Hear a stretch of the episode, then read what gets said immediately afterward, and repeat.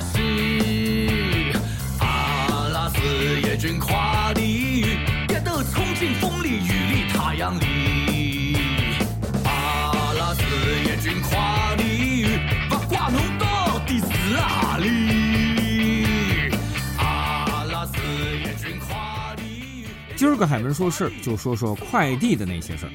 前面那首歌叫做《快递员之歌》。一群快递员骑着电瓶车走街串巷，不管是风里雨里，总能看到他们忙碌的身影。不过他们的风险也不小。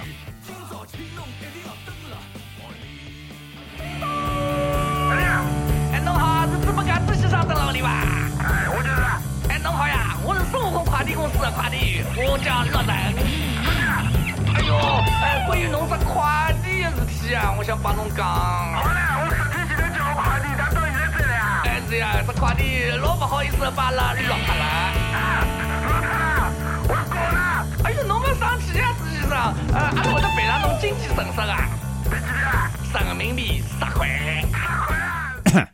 这只是其中一种情况了。其实丢了包裹，快递小哥自己还得掏腰包补平一部分损失。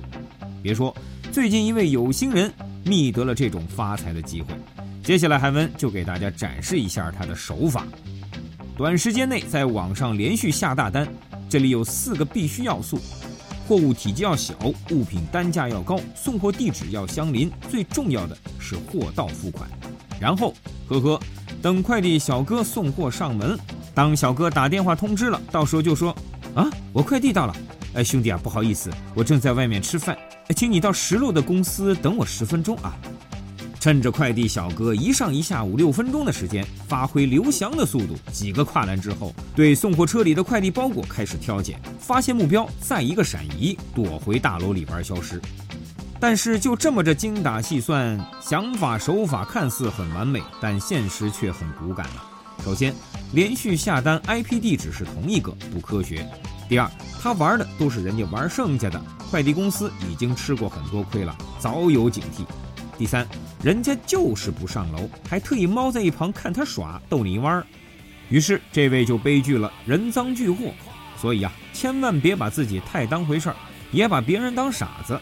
目前，这位仁兄已被闵行警方刑事拘留，估计今年春节是在里面过喽。